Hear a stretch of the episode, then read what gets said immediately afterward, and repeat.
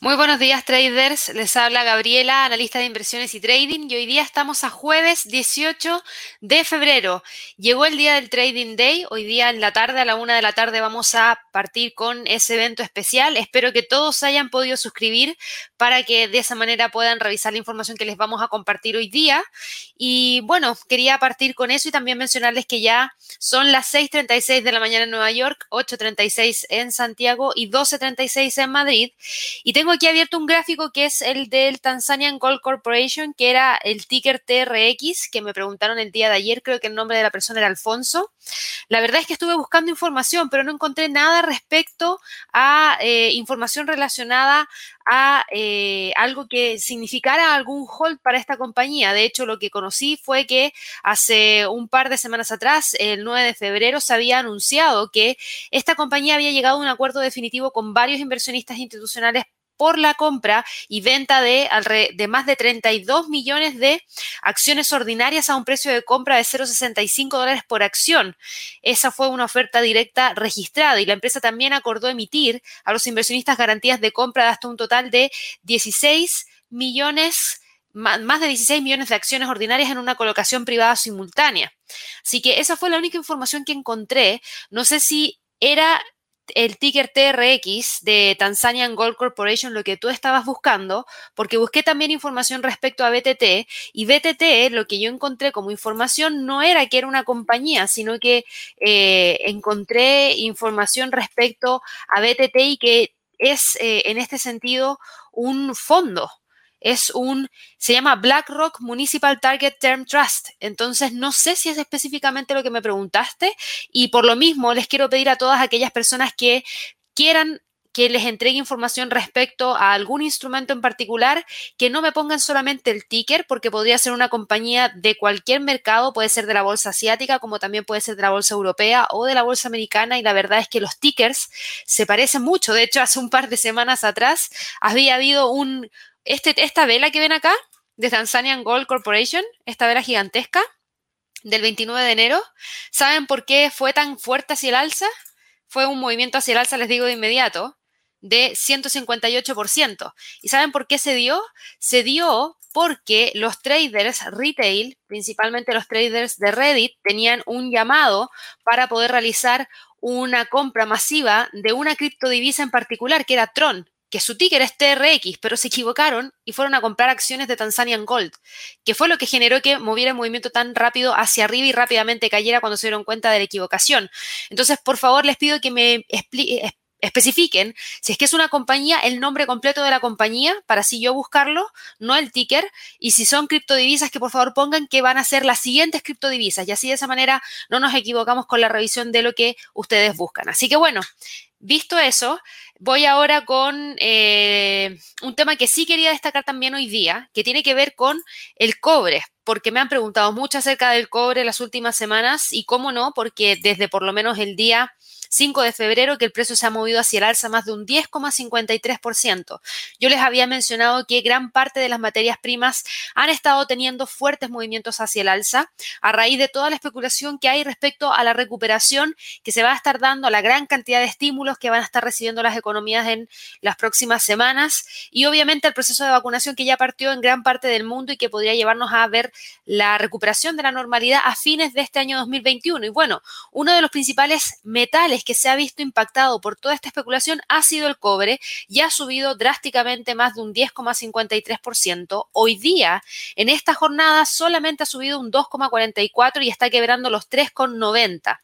Tiene una fuerte tendencia alcista que trae desde marzo del 2020 y los niveles en los cuales actualmente se encuentra son súper relevantes. ¿Por qué? Porque ya logró quebrar la línea de tendencia bajista que este instrumento traía desde febrero del año 2011, que obviamente la quebró con el precio de los meses de agosto y que nos ha dejado con niveles cercanos a la acción del precio que teníamos entre el mes de enero hasta prácticamente el mes de abril del año 2012. Así que estamos en niveles súper importantes. Si el precio logra quebrar los 3,90, va a buscar los 4, que sería la próxima resistencia que tenemos acá arriba.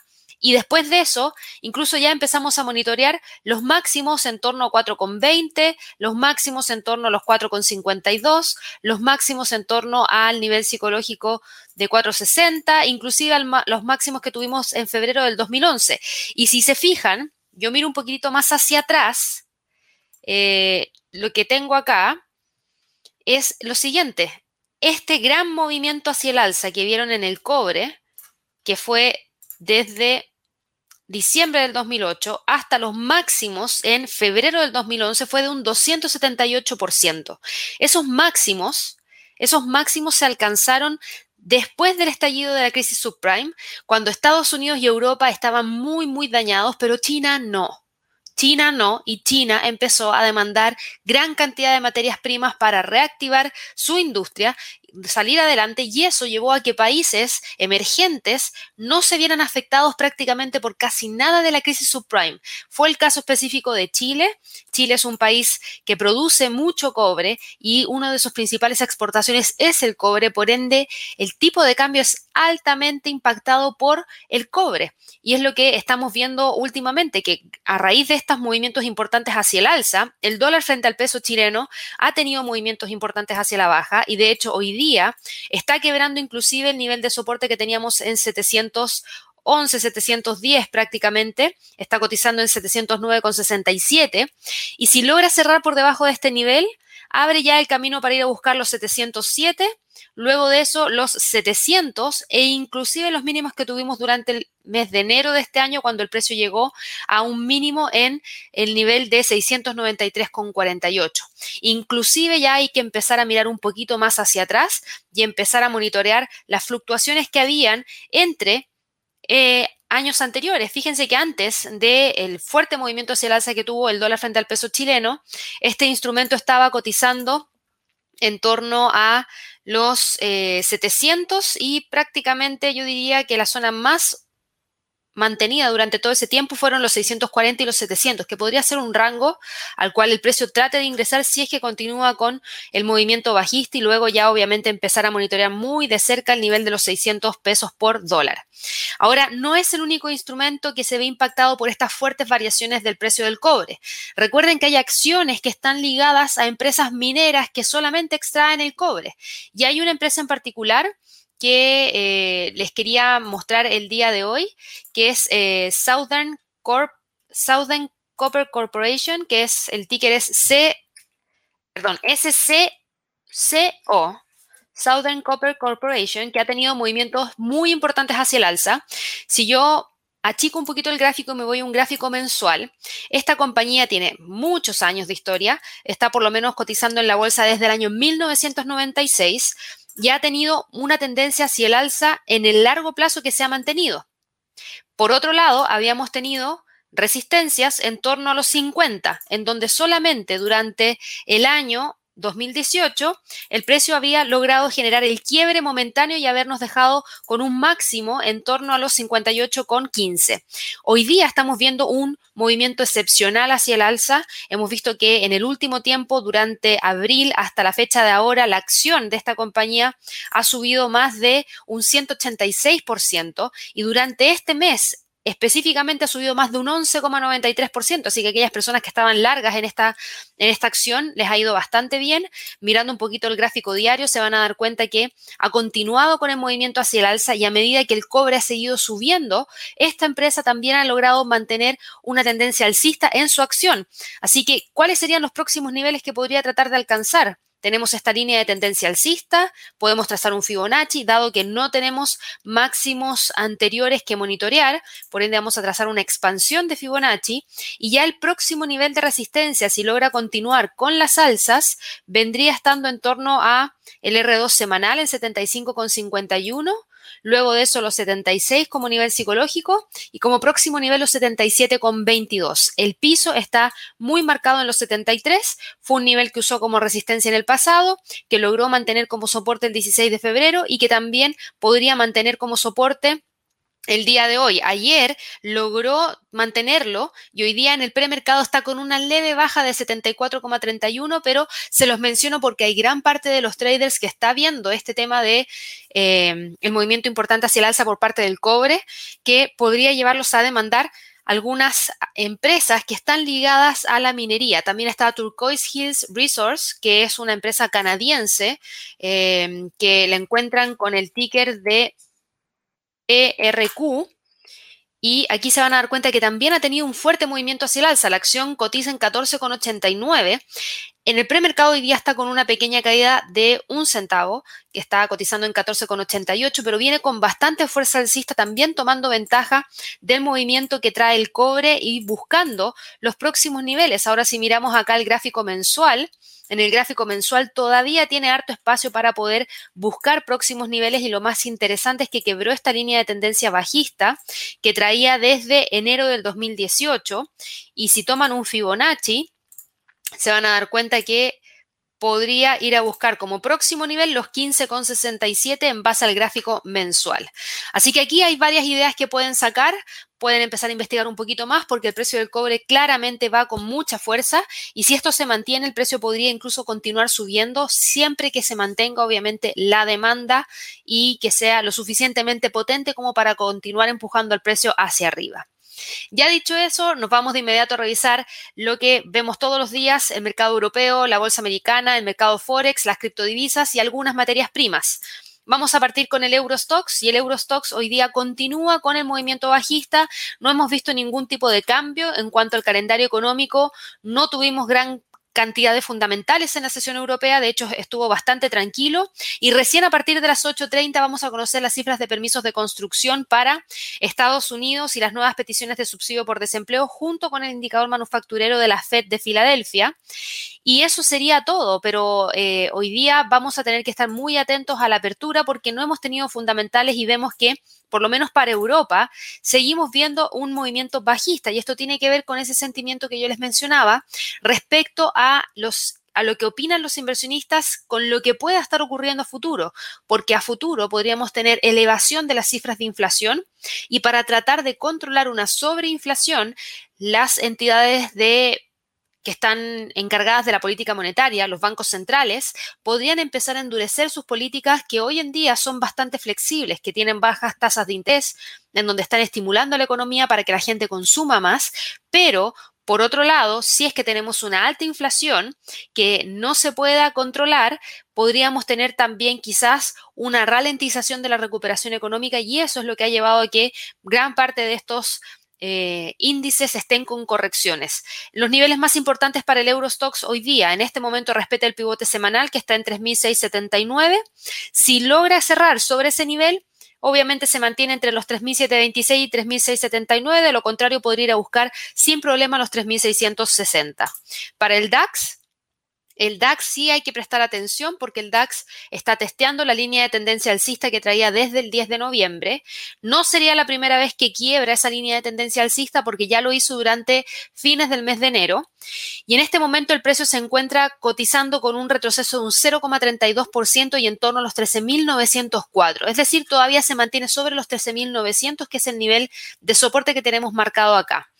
Si es que logra cerrar por debajo de ese nivel, de inmediato abre el camino hacia los 13.800. De lo contrario, ojo, porque podríamos estar empezando a ver una zona de congestión en la cual el precio podría tratar de mantenerse. Es muy pronto para decirlo porque no tengo una vela que muestre un rebote hacia el alza que me permita decir que el precio se va a estar moviendo de esta forma por un tiempo prolongado. Por el contrario, lo único que tengo son tres velas bajistas con una vela que actualmente está tratando de respetar los 13.900, tratando de respetar el soporte uno semanal, tratando de respetar la línea de tendencia alcista que trae desde el 10 de noviembre.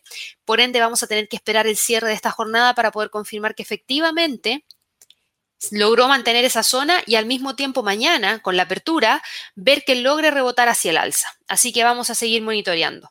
Para el IBEX, el IBEX sí ha continuado con el movimiento bajista, cae hoy día alrededor de un 0,35%, pero no nos ha quebrado nada importante porque está dando la pelea en torno a los 8100 y más importante que los 8100 es la zona que tenemos marcada aquí en morado, que es la zona de congestión que está entre los 8256 y los 8000.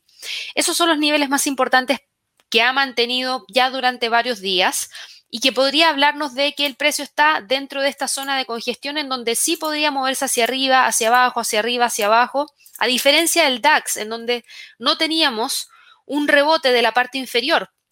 Aquí sí tenemos un rebote, un rebote perdón, de la parte inferior que ocurrió el 12 de febrero. Por ende, si el precio cae y llega a los 8.000, podría ser un punto interesante en el cual pueda rebotar. De todas maneras, para hoy día, los niveles para este instrumento estarían entre los 8.050 y los 8.142. Para el FTSE, el FTSE también presenta movimientos importantes hacia la baja y esto tiene que ver con otro tema.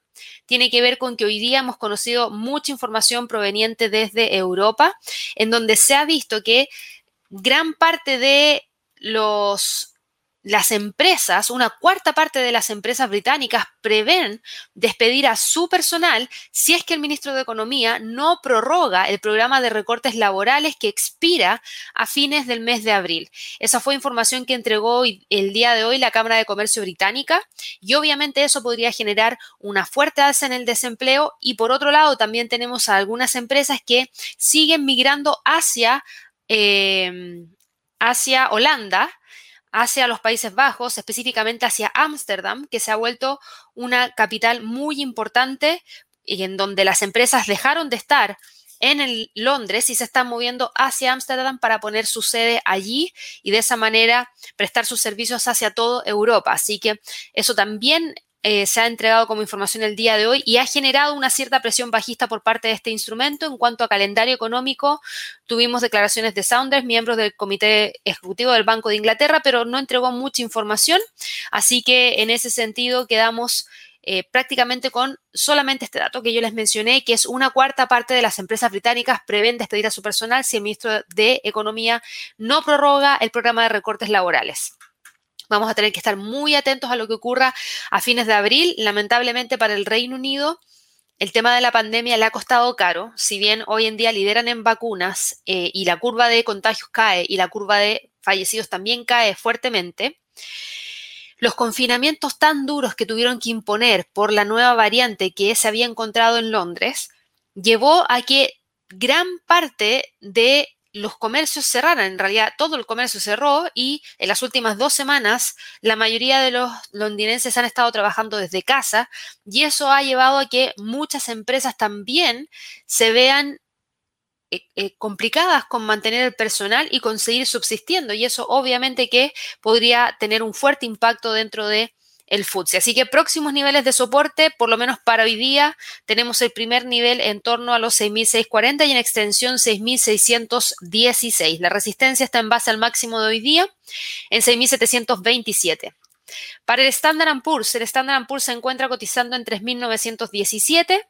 También viene cayendo la bolsa en Estados Unidos en el premercado, contagiada principalmente de este sentimiento que hay y que se sintió eh, desde la sesión asiática con el eh, Nikkei cerrando en territorio negativo, con la bolsa europea cotizando en territorio negativo, así que era esperable que la bolsa en el premercado americano estuviera también con movimientos hacia la baja, y es lo que estamos viendo hoy día en el Standard Poor's, que ayer, si ustedes se fijan, terminamos con una vela con mucha mecha en la parte inferior y con un precio de cierre sobre la línea de tendencia alcista que traía desde el 4 de enero y sobre la línea de tendencia alcista que traía desde el 10 de febrero. Sin embargo, hoy día nuevamente cae el precio se está moviendo entre los 3.939, que es la resistencia, y los 3.909 con extensión hacia los 3.900, que son los niveles que podría mantener hoy día. De todas maneras, va a ser súper importante ver los datos del día de hoy, los permisos de construcción, si es que logran subir en línea con lo que el mercado espera y ojalá que logre sobrepasarlo. Las nuevas peticiones de subsidio por desempleo que todo el mercado espera que sigan cayendo, esperemos que caigan y que caigan con fuerza. El indicador manufacturero de la Fed, aquí hay una, un poquito de preocupación porque se espera que caiga de 26.5 a 20 y eso no sería positivo. ¿Y por qué menciono que tendríamos que estar atentos a esto? Porque obviamente estos datos que son de alto impacto podrían generar un cambio en el sentimiento que hay dentro de los inversionistas durante esta jornada y podrían llevarnos a ver que este movimiento hacia la baja que estamos viendo en el premercado pueda revertirse durante la jornada como ocurrió el día de ayer. Así que por lo mismo hay que estar muy atentos a esos fundamentales y los niveles para el Standard Poor's estarían en 3.939 y 3.900 en la parte inferior. Para el Dow Jones, el Dow Jones también va con movimientos bajistas, cae alrededor de un 0,26% y se mantiene entre prácticamente los 31.740 y los 31.530. Está próximo a ingresar a esta zona de congestión que había mantenido desde el 9 de febrero hasta el día 12 de febrero, en donde el precio cotizaba entre los 31.530 y los 31.345. Ahora, si ustedes se fijan en la acción del precio que estamos teniendo justamente en este momento, si yo agrando un poquito aquí las velas, se van a dar cuenta que esta vela tiene una mecha que tocó la línea de tendencia alcista que traía desde el 10 de febrero y desde ahí rebotó hacia el alza. Y ahora el precio está evaluando si es que logra o no continuar con las caídas. Y fíjense ayer, ayer a diferencia del Standard Poor's, el Dow Jones cerró en territorio positivo avanzando un 0,21%, después de haber caído a mínimos en torno a los 31.329. Por ende, el comportamiento del día de ayer también podría darse el día de hoy, no lo podemos dejar de lado, en donde estemos en el premercado con movimientos bajistas y en la sesión finalmente corrigiendo eso y terminando en territorio alcista, pero todo va a depender de los fundamentales que se conozcan a partir de las 8.30 hora de Nueva York. En el caso del Nasdaq, el Nasdaq está sufriendo bastante porque hoy día es uno de los índices que más cae. Ayer terminó con un cierre de 0,43 en territorio negativo, es decir, una caída de un 0,43%. Y hoy día cae un 0,74%, viene cayendo con fuerza desde el pivote semanal que está en 13.720, que ahora se transformó en resistencia, e inclusive llegó a los 13.600, nivel que ayer había logrado quebrar que logró revertir, pero hoy día nuevamente está buscando quebrar y si logra profundizar las caídas podría ir a buscar los 13.494 como próximo nivel de soporte. A pesar de todos estos movimientos importantes hacia la baja, se van a dar cuenta que el US dólar no se ha movido hacia abajo, de por perdón, hacia, arriba, por el contrario, se ha movido hacia abajo, ha, ha, caído, ha perdido terreno. Entonces aquí ustedes me preguntarán, bueno, Gabriela, entonces, ¿por qué se está moviendo hacia abajo el dólar? Si ayer teníamos caídas en la bolsa y el dólar subía. Sí, eso era ayer. Hoy día lo que estamos viendo es que hay mayor incertidumbre dentro del mercado. ¿Y por qué se los menciono? Porque ayer teníamos al mercado accionario cayendo, pero teníamos al oro cayendo y teníamos al Bitcoin alcanzando máximos históricos y con fuerte movimiento hacia el alza. Hoy día tenemos a la bolsa americana cayendo, al oro subiendo y al Bitcoin cayendo. Ahí es donde está el juego. Y dado que el Bitcoin cae, sabemos que hay mayor aversión al riesgo y no apetito al riesgo como era lo que teníamos el día de ayer. Recuerden que yo les mencioné que las criptodivisas sirven para poder medir qué tanto apetito o aversión al riesgo hay dentro de los mercados y en este caso hoy día se ha calmado un poco hay correcciones y obviamente eso hace que el oro sea el que tome y gane terreno y por lo mismo el dólar hoy día está con movimiento bajista de un 0,24%, probablemente termine cerrando entre los 11,720 y los 11,661, así que esos van a ser los niveles que vamos a monitorear hoy día. En cuanto al euro dólar, el euro dólar rápidamente toma ventaja de esta debilidad, logra detener el movimiento bajista que ayer nos dejó con un precio de cierre de la vela diaria en torno a los 1.20,34. Alcanzó a cerrar sobre los 1.20, alcanzó a cerrar sobre el 61.8% de este Fibonacci y desde ese nivel hoy día avanza alrededor de un 0,32% y nos deja con el precio justamente los 1.20 con 71. Si logra continuar hacia arriba, el próximo objetivo está en los 1.20.80, 1.20 con 84. Para la libra dólar, la libra dólar también logró recuperar parte del terreno perdido, si bien el FTSE está cayendo, bueno, gran parte de la salida de flujos de capitales del FTSE van hacia la divisa local y la divisa local en este caso es la libra esterlina. Entonces, en ese sentido, si bien se ve dañado el FTSE, la libra esterlina es la primera a la cual llega todo ese capital desde, desde que sale, perdón, desde el mercado accionario en Londres. Y lo que estamos viendo es un avance de un 0,62% logró despegar desde los 1.38,45, que fue el nivel de soporte que mantuvo ayer, y está llegando hacia los 1.39,50. De hecho, hoy día el máximo de la vela fue en 1.39,492. Llegó muy cerquita de los 1.39,50.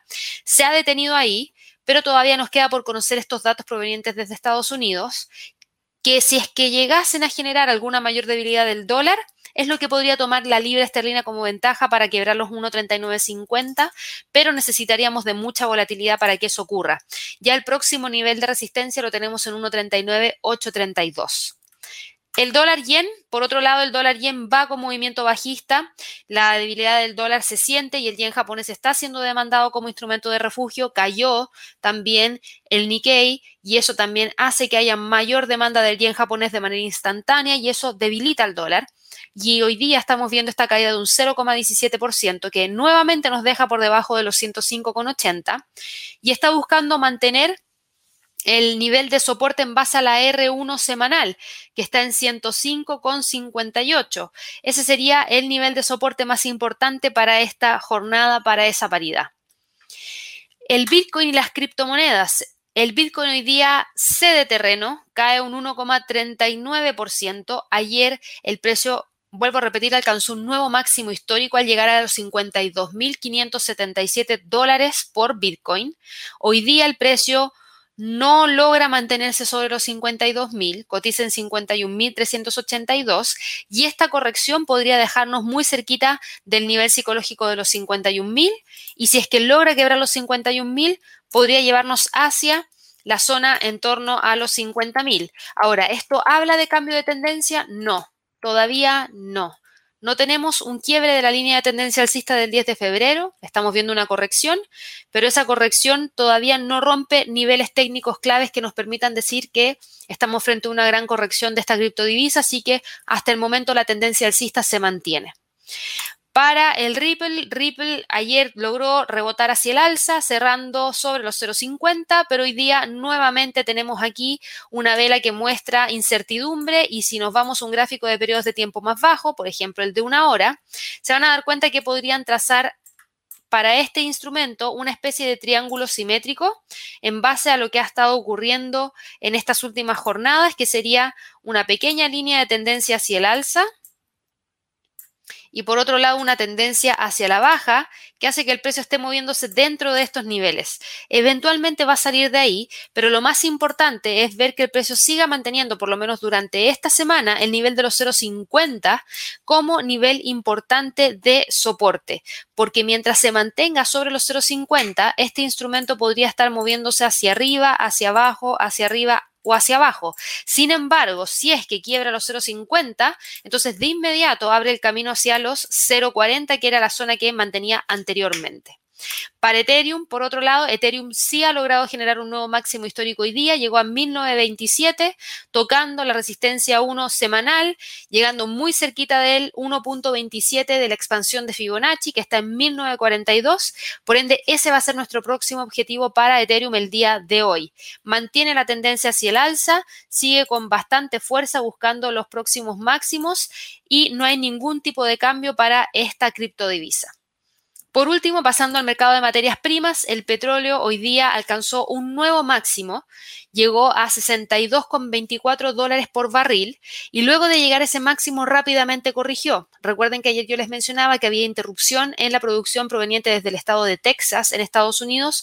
El estado que más produce petróleo y gas natural en Estados Unidos, por ende, iba a impactar entre 500 mil y 1, creo que eran 1,2 millones de barriles por día a la producción total de Estados Unidos y eso obviamente que generó la especulación respecto a una falta de abastecimiento que podría darse, sobre todo si es que la demanda aumenta. Ahora, la demanda podría, que, podría estar también un poquito más baja. ¿Por qué? Porque no tenemos desplazamiento en esos sectores y obviamente eso disminuye la demanda de gasolina y de combustible. El día de ayer tuvimos la publicación de los inventarios del API y ayer los inventarios del API nos entregaron la siguiente cifra. Fue una caída muy, muy grande de las reservas semanales de crudo del API, de menos 5,8 millones de barriles, por debajo de los 2 millones 175 mil que se esperaba que cayesen y por debajo de los 3 millones 500 mil. Hoy día hay inventarios de petróleo de la Agencia Internacional de Energía. Se va a publicar esa cifra a las 11 de la mañana hora de Nueva York. La semana pasada el mercado vio cómo se dio una caída de 6,64 millones de barriles y eh, hoy se espera que el mercado vea una caída de 2.429.000 barriles. Si la caída es más grande que eso, presten mucha atención con el precio del barril de petróleo porque podría moverse rápidamente. No vamos a estar siguiendo este evento el día de hoy porque tenemos el Trading Day que parte a la una de la tarde, así que estén muy atentos a las 11 de la mañana cuando se produzca el movimiento. De todas maneras, los niveles para hoy día serían los eh, 62,38 y los 61 como soporte. Próximo nivel de resistencia para el petróleo, obviamente está en base al nivel psicológico en 63. Por último, el oro. El oro ha logrado detener el movimiento bajista. Ayer el precio cerró por debajo de los 1780 llegó a un mínimo inclusive en torno a los 1.769 y ahí se detuvo. Hoy día el precio cotiza en 1.783 dólares la onza, no llegó a los 1.762, está con un avance de un 0,43%, pero el avance es leve y probablemente se mantenga el precio oscilando entre los 1.790 y los 1.780 para esta jornada, siempre y cuando no veamos una volatilidad inesperada y que sobrepase los movimientos que hemos visto en las últimas jornadas. Así que los niveles más importantes para hoy día serían 1770, 1790 para el oro. Así que bueno, con eso ya terminamos la revisión de los mercados del día de hoy. Lo que vimos fue obviamente la bolsa europea, la bolsa americana, mercado forex, mercado de divisas y también el mercado de criptodivisas junto con algunas materias primas.